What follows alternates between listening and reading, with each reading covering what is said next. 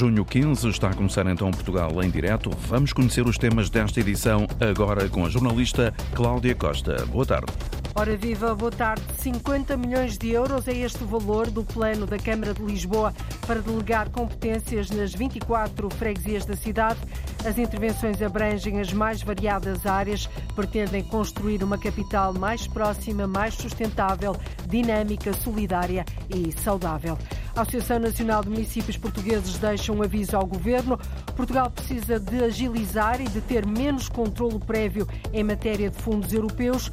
Caso contrário, o país fica preso em teias administrativas e não consegue avançar. É o que diz a Presidente Luísa Salgueiro, autarca socialista de Matosinhos. Dezenas de especialistas de vários países discutem hoje e amanhã no Instituto Politécnico de Porto Alegre como é que podem as universidades serem líderes na luta contra as alterações climáticas, ou seja, vão debater estratégias relacionadas com um problema que é de todos, a sustentabilidade do planeta, um tema para desenvolvermos adiante. A edição deste ano do Festival de Street Art de Bragança, que começa hoje, é marcada pela primeira obra de arte urbana gerada por inteligência artificial. Temas que marcam a edição de hoje do Portugal em direto na Antena 1 RDP Internacional, Antena 1 Madeira e Antena 1 Açores. Edição Antena 1 também da jornalista Cláudia Costa presidente da Câmara de Lisboa deu hoje início a um ambicionado plano no valor de 50 milhões de euros para a delegação de competências e de cooperação com as 24 freguesias da cidade. As intervenções abrangem várias áreas, da requalificação do espaço público ao urbanismo e mobilidade, passando pelo estacionamento, o apoio à habitação, qualificação de escolas, entre várias outras áreas. Charlinda Brandão. É transferido este dinheiro para as juntas de freguesia, para novas ruas, novas praças, mais lugares de estacionamento para residentes, para mais creches, para reabilitar casas de famílias carenciadas. São alguns exemplos aqui apresentados pelo Presidente da Câmara de Lisboa para se aplicar este dinheiro. Aqui no Salão Nobre, um a um, os 24 presidentes das juntas de freguesia de Lisboa foram respondendo à chamada e juntaram-se ao Presidente, Carlos Moedas, para assinarem os contratos de delegação de competências em que a autarquia transfere um pacote de 50 milhões de euros para que nos próximos dois anos as juntas possam resolver problemas da população nas suas ruas, nas suas comunidades, com maior proximidade e mais rapidez.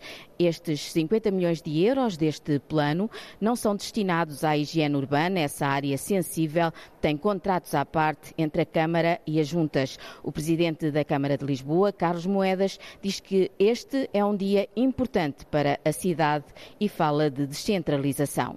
É o dia em que os 25 ou os 24 mais um, de igual para igual, estamos aqui. Porque é assim que eu vos considero, de igual para igual.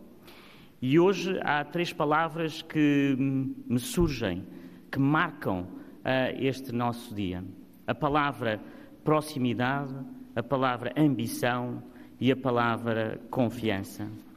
O motivo que nos junta hoje aqui é uma opção estratégica muito clara: o governo descentralizado da cidade.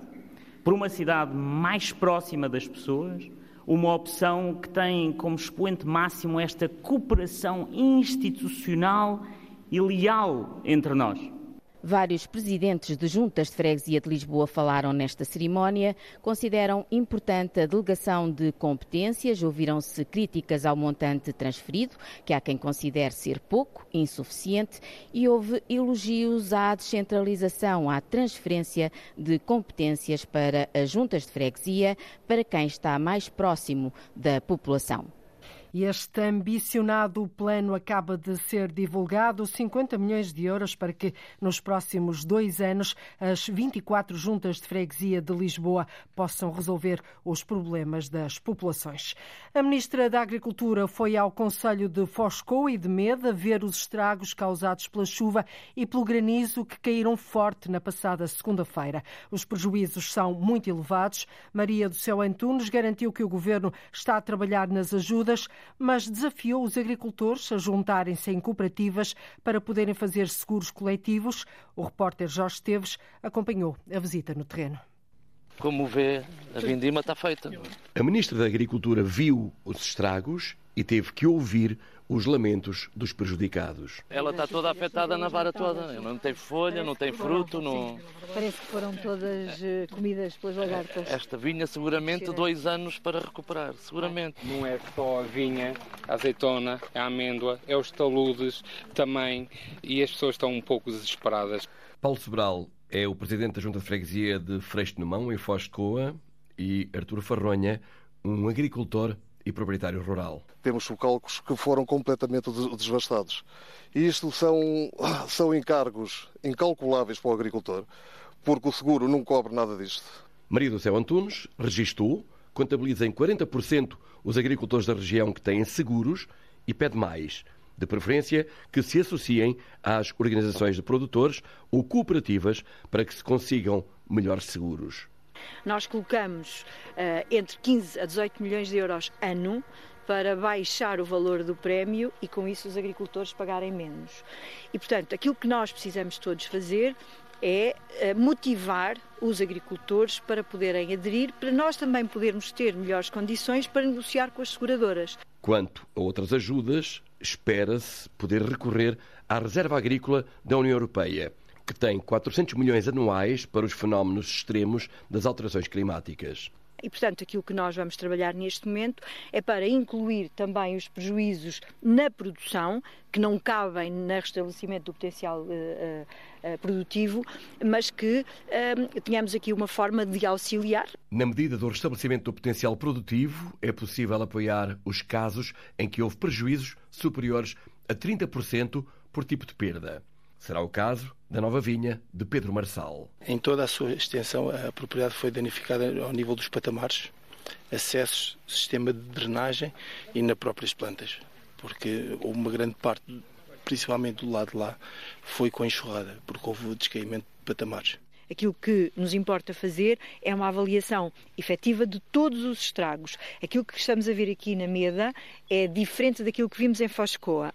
Um levantamento pormenorizado dos prejuízos está a ser feito pelos técnicos da agricultura e autarquias.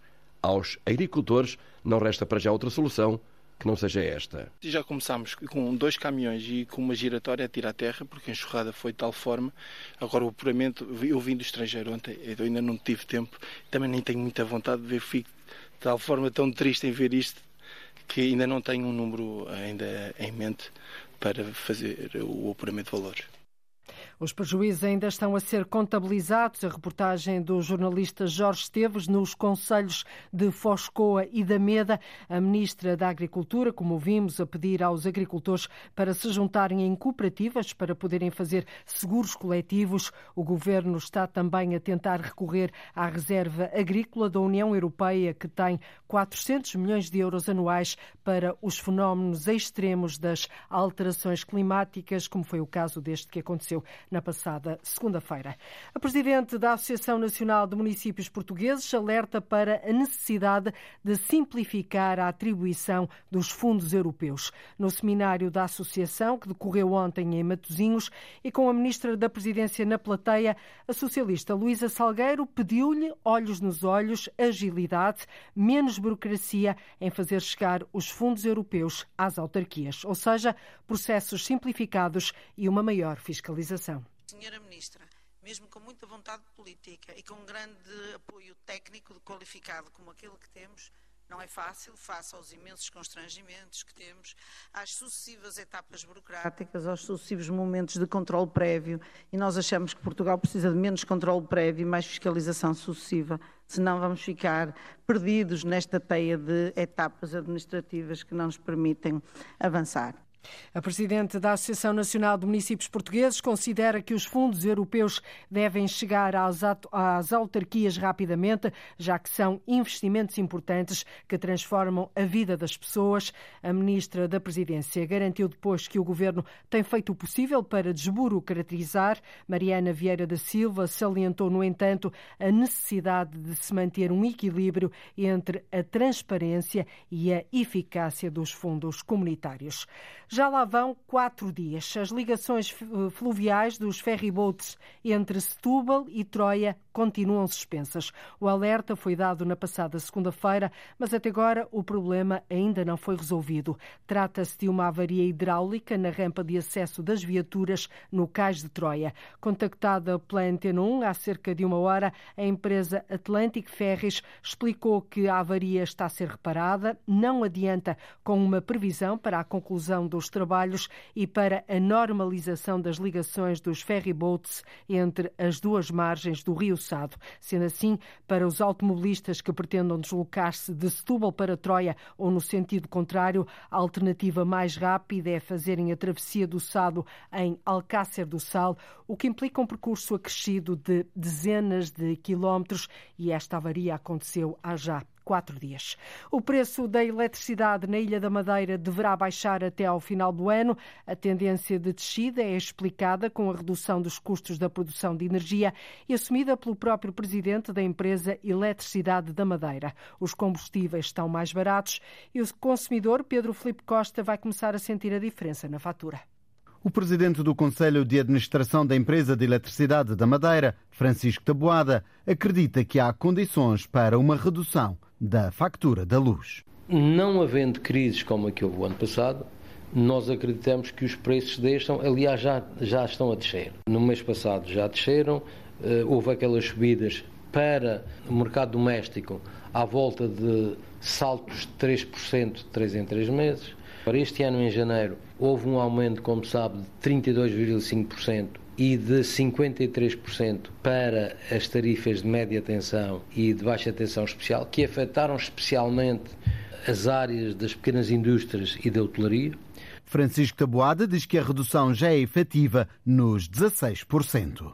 E agora o que se está a verificar é que está a haver um ajustamento em baixa. Para as tarifas de média tensão e de baixa tensão especial, houve uma redução de 16% e, portanto, nós esperamos se esta questão do gás estabilizar, que as tarifas possam vir a descer até ao fim do ano. A guerra da Ucrânia é um dos fatores que determina o preço da eletricidade na Madeira.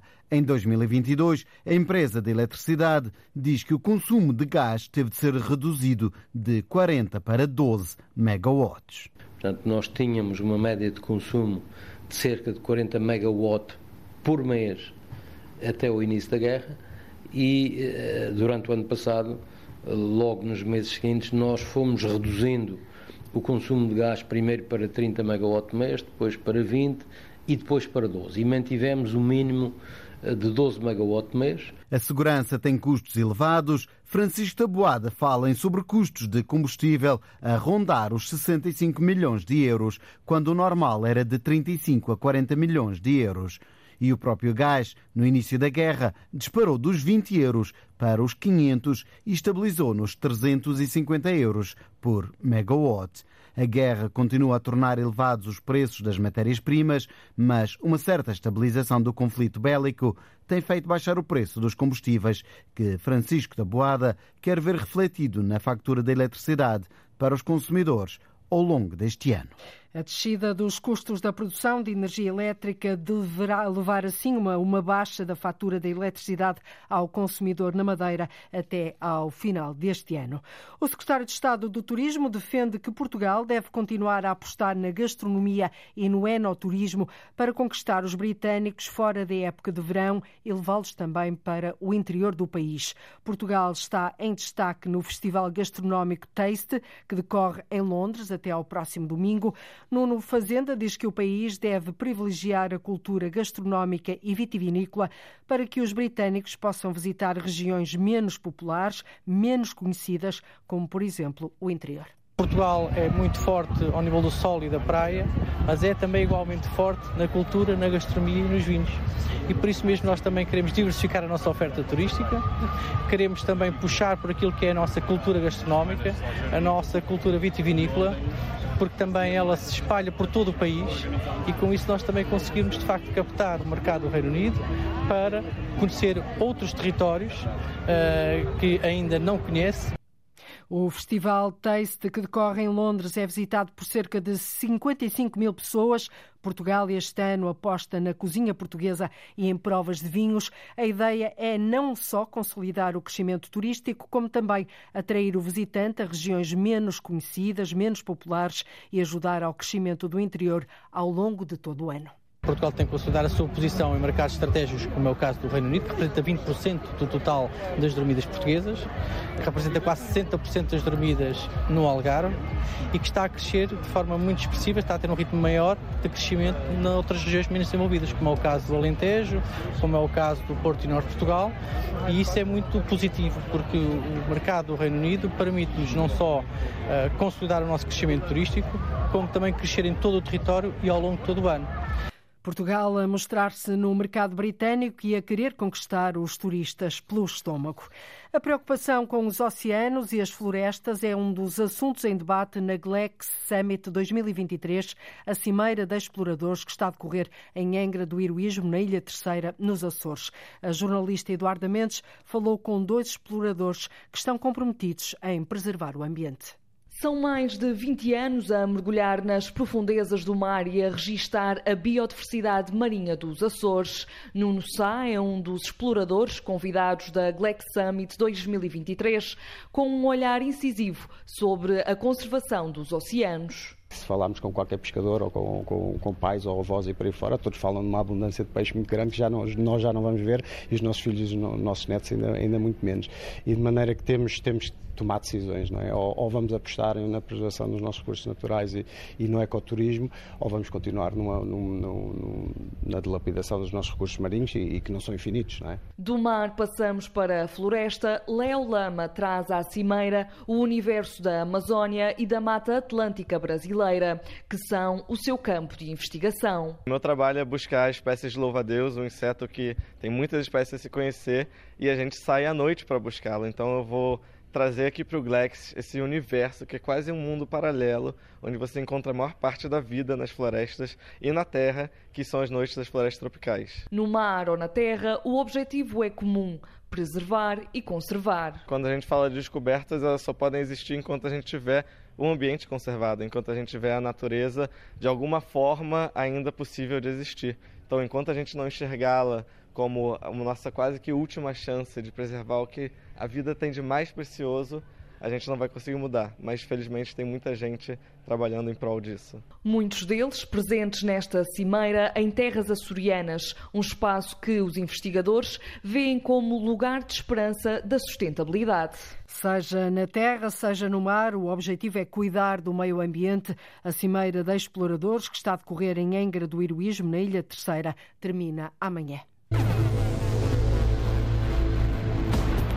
É a grande novidade deste ano. Nascida da tecnologia, uma obra inédita no país. Será o primeiro mural a nível nacional pintado com uma imagem gerada através da inteligência artificial. Em Bragança, a paleta recolheu palavras-chave junto dos moradores. Compilamos essas palavras-chave e algumas frases num programa específico de inteligência artificial e gerou uma imagem que ficará exposta no Forte São João de Deus, aqui num dos edifícios.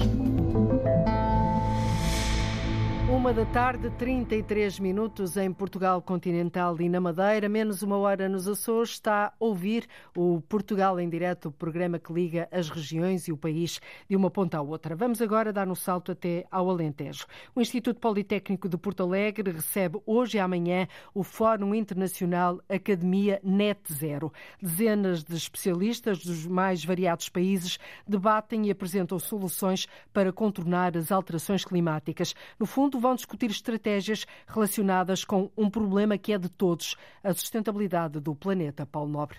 Esta quinta e sexta-feira, dezenas de especialistas nacionais e estrangeiros sentam-se à mesa para, aqui no Instituto Politécnico de Porto Alegre, discutirem como podem as universidades serem líderes na luta contra as alterações climáticas. O Politécnico de Porto Alegre recebe o Fórum Internacional Academia Net Zero para lançar pistas, abrir caminhos conduzam à sustentabilidade ambiental. Luís Loures é presidente do Instituto Politécnico de Porto Alegre. Boa tarde, professor. Que fórum é este que vem aqui debater um dos mais prementes problemas do mundo? Este é um fórum que junta a academia a nível internacional, com, eu diria, com um pendor muito eh, significativo sobre a, a, América do Sul e a Europa, mas que cruza toda a lusofonia também.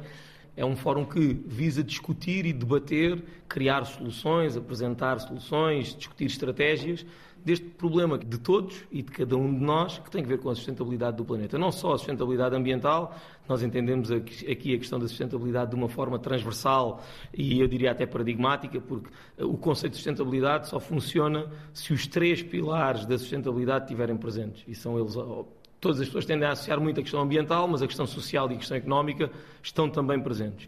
O que é que vai estar em debate, professor Luís Louros? Nós aqui o que debatemos é, centrados na academia, neste caso no Politécnico de Porto Alegre, debatemos aquelas que têm sido as estratégias que o Politécnico tem desenvolvido para ser cada vez mais uma instituição sustentável, centrada num território que queremos também que seja sustentável.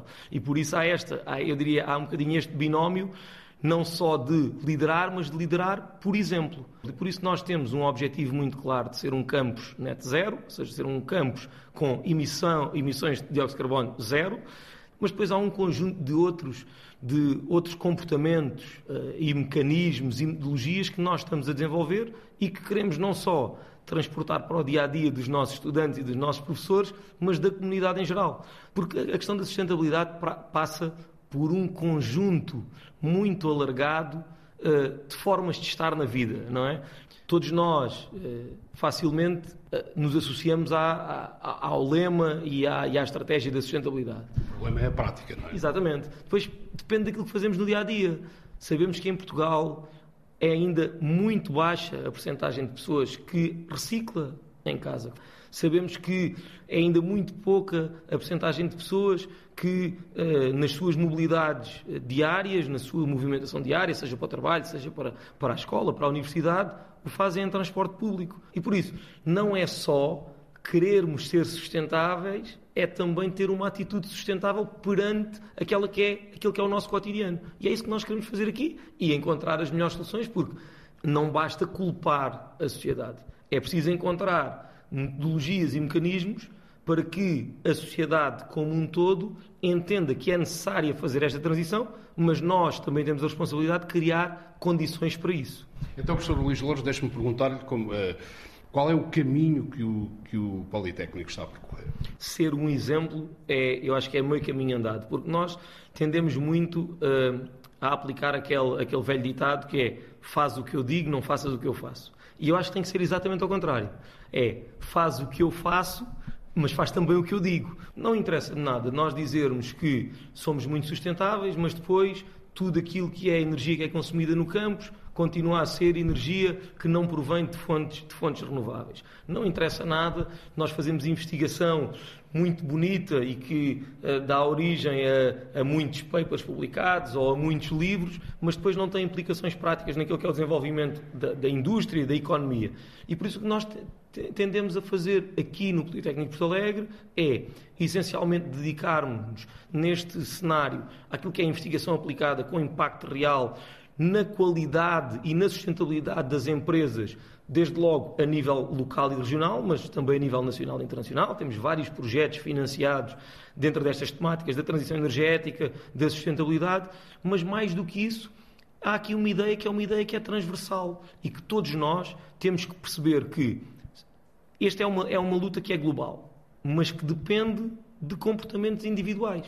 Quando nós criámos aqui o projeto Guardiões, que é um projeto que é uma intervenção territorial integrada de toda a região Alentejo, que visa transformar o Alentejo num, num laboratório vivo de combate e mitigação dos impactos das alterações climáticas. Um dos pressupostos que nós criámos no projeto foram as questões de, de educação e da sensibilização ambiental, desde o pré-escolar até ao superior, com conteúdos adaptados a cada uma destas faixas etárias. Porquê? Porque não interessa uh, termos grandes projetos e grandes teorias que depois na prática não tenham implementação, que não sejam passíveis da, da sua transferência para o cotidiano. E por isso o que nós tentamos é sensibilizar as pessoas. Não interessa, por exemplo, ir para uma sala de aula dizer ao, ao, aluno que ele deve fazer reciclagem em casa, mas depois nós não temos separação seletiva do, do lixo no campo. Temos que ter. E para isso, às vezes, é preciso ter medidas que sejam disruptivas, que permitam que no, no, no, início primeiro se estranham e depois entranham-se, ou seja, reduzir o número de locais de posição de lixo, mas os que existem, ou de resíduos, mas os que existem são seletivos, reduzir, uh, criar aqui mecanismos específicos para incentivar a compostagem, recuperar uh, a ligação entre os estudantes e a natureza, seja através da prática desportiva, seja através de, do simples usufruto ou contemplação da paisagem, e por isso é preciso criar mecanismos, estruturas, equipamentos. Ainda a semana passada nós inaugurámos aqui no campus Politécnico o ecotrilho do Politécnico. E é Há outros que... exemplos no campus, por exemplo, que já estejam em funcionamento? Sim, nós temos vários, vários exemplos, desde logo na questão energética, ou seja, nós estamos aqui a utilizar, por exemplo, resíduos que são resíduos da, da, indústria, essencialmente local, por uma questão de transporte e de, deslocação, para a produção de gases renováveis, conversão desses gases renováveis em, em, energia, que depois é utilizada ao nível do próprio campus. Isso é um exemplo muito simples. Por exemplo, há pouco tempo, eh, a equipa responsável pelo projeto Eco, Eco, Eco Campus e Eco Escolas decidiu retirar todos os caixotes de lixo dos gabinetes dos docentes porque não havia possibilidade de ter recolha seletiva nos gabinetes, então nós achamos que é mais sustentável obrigar, entre aspas, o docente a fazer este, este, este exercício de separação, porque também funciona como um exemplo. Ou seja, em vez de deixar o lixo na sala, é obrigado de alguma forma a trazê-lo cá para fora e a fazer a tal separação. A separação. Isso, isto é, pode ser um pequeno exemplo, mas é uma mensagem paradigmática que muitas vezes permite depois a esse docente, a esse colaborador, dizer ao aluno na sala de aula que não é assim tão difícil, que é um processo que é fácil de fazer, que não é nada de extraordinário, mas que é um contributo imenso para, para este processo. Que pistas, que sinais é que uh, vão sair aqui destes uh, dois dias, deste Fórum Internacional que junta aqui uh, tanta gente? Uma coisa que eu já sei que nós vamos fazer e que vamos trazer aqui são vários exemplos de boas práticas. Ou seja, tal como nós temos bons exemplos que queremos mostrar ao mundo, também o mundo terá bons exemplos que queira mostrar entre si que queira, e queira apresentar aqui como boas práticas. E o que nós já sabemos neste momento é que temos aqui reitores, vice-reitores, investigadores de várias universidades que vão trazer aqui o melhor que têm feito e que conseguiram fazer neste combate, neste processo, ao nível das alterações, do combate às alterações climáticas, ao nível da transição energética. E por isso, esta conferência, para além de discutir temas da atualidade, vai funcionar também como um bocadinho como benchmarking daquilo que nós, que de bom se está a fazer e que se pode facilmente transferir para outras latitudes. Ou seja, eu acredito que nós vamos aprender aqui imenso com alguns casos práticos dos nossos uh, vizinhos de Espanha, os nossos uh, uh, colegas da, da América Latina, de outros países da Europa que se vão juntar a nós, mas também vamos aprender muito com aquilo que é a ligação e a discussão e o debate que vamos criar em torno destas temáticas. Porquê? Porque não são só os projetos que já estão implementados e que já estão em curso, mas são também, é também a discussão de ideias que existem e de investigação que existe a este nível que vai ser partilhada e que depois vai ser debatida. E normalmente destes momentos de partilha e de debate saem sempre boas ideias para, para, para avançarmos. Luís Loures, presidente do Instituto Politécnico de Porto Alegre, entrevistado pelo jornalista Paulo Nobre, ideias e projetos para debater hoje e amanhã durante o Fórum Internacional, onde dezenas de especialistas vão apontar caminhos para contornarmos as alterações climáticas. O Instituto Politécnico da Guarda vai criar uma plataforma que visa tornar os negócios agrícolas dos territórios de baixa densidade e zonas rurais de montanha mais sustentáveis e competitivos. Numa nota de imprensa enviada à agência Lusa, o Politécnico revelou que esta plataforma, que alia a inovação e tecnologia às atividades turísticas e rurais, vai ser desenvolvida em parceria com pequenas e médias empresas da região, centros de investigação e instituições de ensino superior. Intitulado Interior Mais, este projeto contará com um investimento que ultrapassará os 850 mil euros do Plano de Recuperação e Resiliência, isto depois de ter assegurado a primeira posição numa lista de 13 candidatos ao financiamento daquele plano para a revitalização de zonas rurais. O projeto terá início com uma região modelo que abrange os territórios do Minho, da Beira Interior e da Beira, e da Beira Alta, em que diferentes agentes do setor se reúnem para criarem medidas que ajudem a combater a fraca densidade populacional e empresarial nos seus territórios, ou seja, um projeto que pode fazer toda a diferença segurança quando se fala num país tão desnivelado, tão inclinado para o interior, projetos que vão então combater a fraca densidade populacional dos territórios do interior. Daqui a pouco começa uma aula de música da Orquestra de Via Longa. Em princípio, a minha mãe vai me pôr numa banda para continuar. A Associação Cultural Orquestra de Via Longa é uma escola artística que se tornou uma valência do agrupamento de escolas da freguesia, que está localizado num território económico e socialmente desfavorecido. Depois de terem sido resgatadas em Espanha, as duas crias de lince ibérico que perderam a mãe num atropelamento foram transferidas para o Centro Nacional de Reprodução do Lince Ibérico no Algarve. Neste cercado, em Silves, os dois novos hóspedes juntam-se assim aos oito nascidos em março deste ano. Vão todos receber treino para caçar, isto de forma a serem independentes quando regressarem ao meio natural do Arte Baltazar. Brincam descontraídamente, como se nada fosse, os dois pequenos irmãos que acabam de perder a mãe, vítima de um atropelamento em terras espanholas. São os mais novos hóspedes do Centro Nacional de Reprodução do Lince Ibérico, dirigido por Rodrigo Serra. Chegaram-nos duas crias de Espanha, são dois machos, são filhos de uma fêmea chamada Pezisa, que foi atropelada no dia 1 de, de junho. E passaram uma pequena fase lá de, em Espanha de análise, a ver se estavam bem. Uh, fartam-se brincar e fartam-se de nos dar belíssimas imagens e grandes sorrisos. Uma vez terminada a quarentena, um, ehm, poderemos então passá-los a cercados maiores, onde uh, vamos puxar mais pela capacidade de caça delas, não é? Para todos os efeitos, são de Castilho-La Mancha, nasceram lá, uh, estão-nos cá emprestados para podermos recuperar. Os dois órfãos juntam-se agora às oito crias de lince ibérico, nascidas neste cercado no Conselho de Silves em março deste ano. Todos crescem sem nunca verem a mão humana que os alimenta e, após estarem aos cuidados da mãe lince, são transferidos para o complexo de treino e recuperação, onde aprendem a viver sozinhos. Ao correrem atrás de coelhos vivos, preparam-se para o mundo que os espera lá fora em 2024. Estão todas de excelente saúde, aliás, eh, terceiro ano consecutivo que temos de sem perdas, o que é muito pouco comum, e esperamos que em breve saber qual é o destino eh, delas, mas a grande maioria serão também reintroduzidas. Os linces têm uma temporada de cria por ano, chega a dezembro, os machos e as fêmeas têm tendência a expulsar os seus filhos da época anterior dos territórios para poderem criar e, portanto, é nessa altura e até fevereiro, março que as crias dos anos anteriores são obrigadas a dispersar. Nós aqui fazemos o mesmo. No ano passado estimava-se haver mais de 1.600 exemplares de lince ibérico. Com a provável expansão das recém-criadas populações em Múrcia e Andaluzia, o número poderá superar os 2 mil durante este ano. Em 2003, antes de ativado o Programa Luso-Espanhol de Recuperação da Espécie, eram menos de 100. E estes dois linces ibéricos foram, que foram resgatados em Espanha vão receber em Silvos treino para, para caçar de forma a serem independentes quando forem devolvidos ao meio natural, uh, ao meio onde pertencem. A edição deste ano do Smart Festival Street Art, que começa hoje em Bragança, é marcada pela primeira obra de arte urbana gerada por inteligência artificial.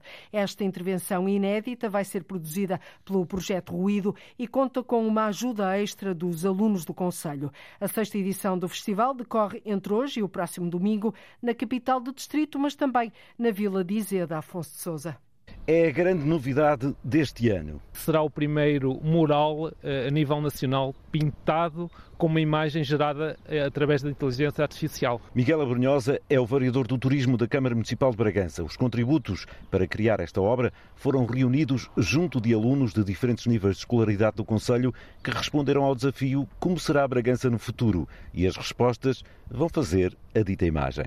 Entendem que Bragança no futuro terá carros voadores, terá uh, robôs polícia, entre outras coisas muito interessantes, que será um, uma cidade mais ecológica, mais amiga também do ambiente, mas sim, houve, houve esses contributos, depois nós compilamos uh, essas palavras-chave e algumas frases num programa específico de inteligência artificial e gerou uma imagem que ficará exposta no Forte São João de Deus, aqui num dos edifícios. Das cinco edições anteriores do Festival Smart, ficaram mais de 50 intervenções em vários espaços públicos da cidade, algumas aldeias e na vila de Izeda, nomeadamente obras de artistas como o Bordalo II.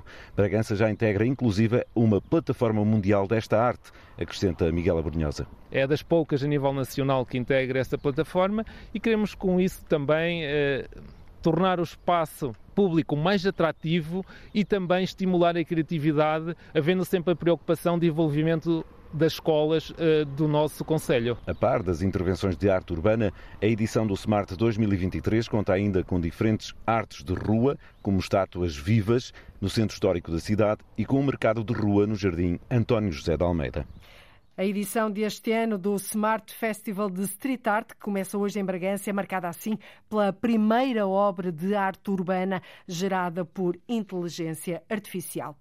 Os alunos que frequentam a orquestra da Via Longa no Conselho de Vila Franca de Xira têm maior facilidade no estudo. A música ajuda na concentração, ajuda a trabalhar em equipa e até no comportamento. Ora, para além de ser uma terapia, a música tem ajudado muitos jovens que pertencem a um território social e economicamente desfavorecido a gostarem mais da escola. Resultado, os casos de indisciplina, de insucesso e de abandono escolar estão a ser, eh, estão a ser um, estão a ser, à boleia da música, estão a ganhar mais consciência, mais gosto pela escola à boleia da música. A repórter Paula Verã assistiu a um dos ensaios da orquestra. Aquecem-se os instrumentos. Daqui a pouco começa uma aula de música da Orquestra de Via Longa. A música obriga à concentração e em grupo é preciso trabalhar em equipa. Ferramentas essenciais para os alunos do agrupamento de escolas de Via Longa no Conselho de Vila Franca de Xira, como destaca Jonatas Ferreira, coordenador do Departamento de Ensino Artístico Especializado de Música. Em geral, os alunos que aqui estão tendem, isto dito pelos professores das disciplinas do regular na EBS, os alunos tendem a ter maior capacidade de concentração, muitos a ter uma maior capacidade de trabalho também a partir de certa altura. Temos efeitos claramente no empenho dos alunos na escola e na melhoria da vontade do aluno de estar na escola. Há miúdos que nós sabemos que eram miúdos que não tinham uma grande apetência pela escola, não, não estavam muito interessados na escola e com a, a manutenção aqui motivaram-se mais para, para o trabalho escolar. A Associação Cultural Orquestra de Via Longa é uma escola artística que se tornou uma valência do agrupamento de escolas da freguesia que está localizado num território económico e socialmente desfavorecido, o que leva a mais casos de indisciplina entre os alunos, maior insucesso nos estudos e abandono escolar. A música ajuda a contrariar este cenário. Nós precisamos não só de trabalhar em conjunto, como uma equipa de futebol ou de rugby, ou seja o que for, mas precisamos também de fazer um trabalho contínuo não basta ir aos treinos, aos ensaios, não é? é preciso um trabalho que é feito depois diariamente e os alunos ganham, muitos deles, óbvio que não, nem todos, mas uh, muitos deles acabam por ganhar hábitos de estudo muito mais cedo do que ganhariam se não estivessem cá. As nossas turmas de música, em geral, são as melhores turmas da escola. Alguns alunos também ao longo dos anos nós percebemos que hum, o facto de estarem na orquestra os motivou também para Uh, o trabalho na escola. Depois das aulas, Matilde, de 13 anos, e João Teixeira, de 14, vêm assistir ao ensaio dos colegas. Gostam de música, mas o futuro destes jovens não passa por aí. Sim, eu gosto, eu toco porque gosto. Acho que, que não vai ser o meu futuro, não, não, não é o que eu quero seguir. O que é que é? Posso perguntar? Ainda não sei, mas música não está incluído nos planos. É fixe, eu gosto. E que instrumento é que toca? Contrabaixo. Ah, desde que eu vi o primeiro concerto de uma turma. Este é o último ano, não é isso? Sim. E depois, o que é que vai fazer? Vou seguir desporto. E Só... música? Em princípio, a minha mãe vai me pôr numa banda para continuar.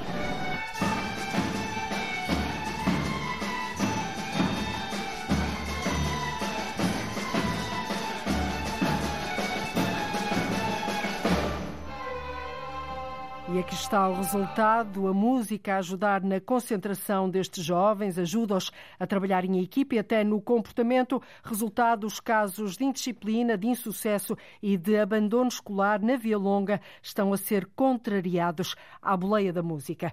Digo-lhe agora que a Câmara do Porto pretende adquirir, no âmbito de um financiamento superior a 33 milhões de euros do Plano de Recuperação e Resiliência, 20 casas que reúnam as condições de habitabilidade adequadas e sem necessidade de obras de reabilitação. Foi o que foi anunciado há pouco no Namaral pela autarquia.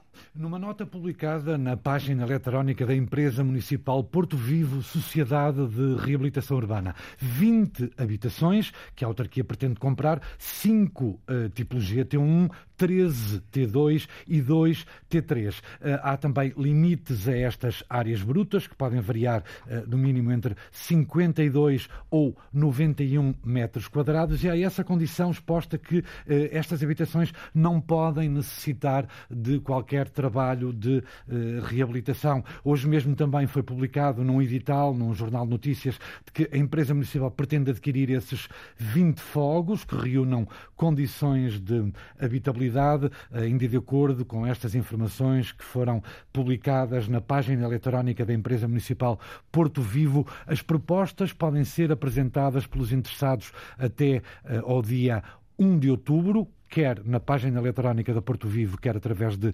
correio eletrónico. Eh, este projeto tem que ver com o programa Primeiro Direito de Apoio à Habitação Acessível, que vai financiar 26 mil habitações a 100% no âmbito do PRR, o famoso Plano de Recuperação e Resiliência. A Ministra da Educação tem vindo a dizer que uh, um dos objetivos é entregar estas habitações até ao segundo trimestre de 2026. A Câmara do Porto avançar assim eh, no site da autarquia, que pretende adquirir, no âmbito de um financiamento superior a 33 milhões de euros do PRR, o Plano de Recuperação e Resiliência, 20 casas que reúnam condições de habitabilidade adequadas e sem necessidade de obras de reabilitação. Outra autarquia, a Câmara de Leiria, aprovou a atribuição de benefícios sociais aos bombeiros voluntários do Conselho, estimam um encargo anual de superior a 200 mil euros. Segundo o vereador Luís Lopes, os benefícios vão ser atribuídos às pessoas que já são bombeiros voluntários e também servir de incentivo a novos voluntários. Sim, é essencialmente duas coisas. Primeiro, aqueles que já são terem alguns benefícios e também servir de incentivo a novos voluntários. Uh, os benefícios sociais vão desde a questão da cultura, do desporto, o acesso aos museus, às piscinas, uh, aos transportes públicos, que era algo que já era uma pretensão antiga, e, e inclusivamente uh, aquilo que é a utilização uh, da água através do, do, do, seu contador, da sua conta dos SEMAS, que tenha aqui também uma, uma possibilidade de ser compensado ou ser beneficiado relativamente a qualquer outro município em Leiria pelo facto de ser bombeiro voluntário. Nós tentamos abarcar o máximo de áreas possíveis da responsabilidade do município, também é importante que se note isso, portanto, todas estas áreas ou todos estes benefícios são de gestão direta ou indireta do município, no caso dos SEMAS, gestão indireta através dos SEMAS, mas acima de tudo tem a ver com beneficiar quem já é bombeiro voluntário e que o faz há muitos anos e também, uh, e era uma pretensão antiga das associações humanitárias, ou seja, dos próprios corpos bombeiros, que houvesse aqui mais incentivos para que as pessoas aderissem ao voluntariado, neste caso nos bombeiros. Porquê? Eles próprios têm sentido que tem havido um decréscimo de novas entradas benefícios sociais aos bombeiros voluntários do Conselho de Leiria e estes benefícios vão ser atribuídos às pessoas que já são bombeiros voluntários, mas também ser uma espécie de chamariz, servir de incentivos a novos voluntários que nunca são demais.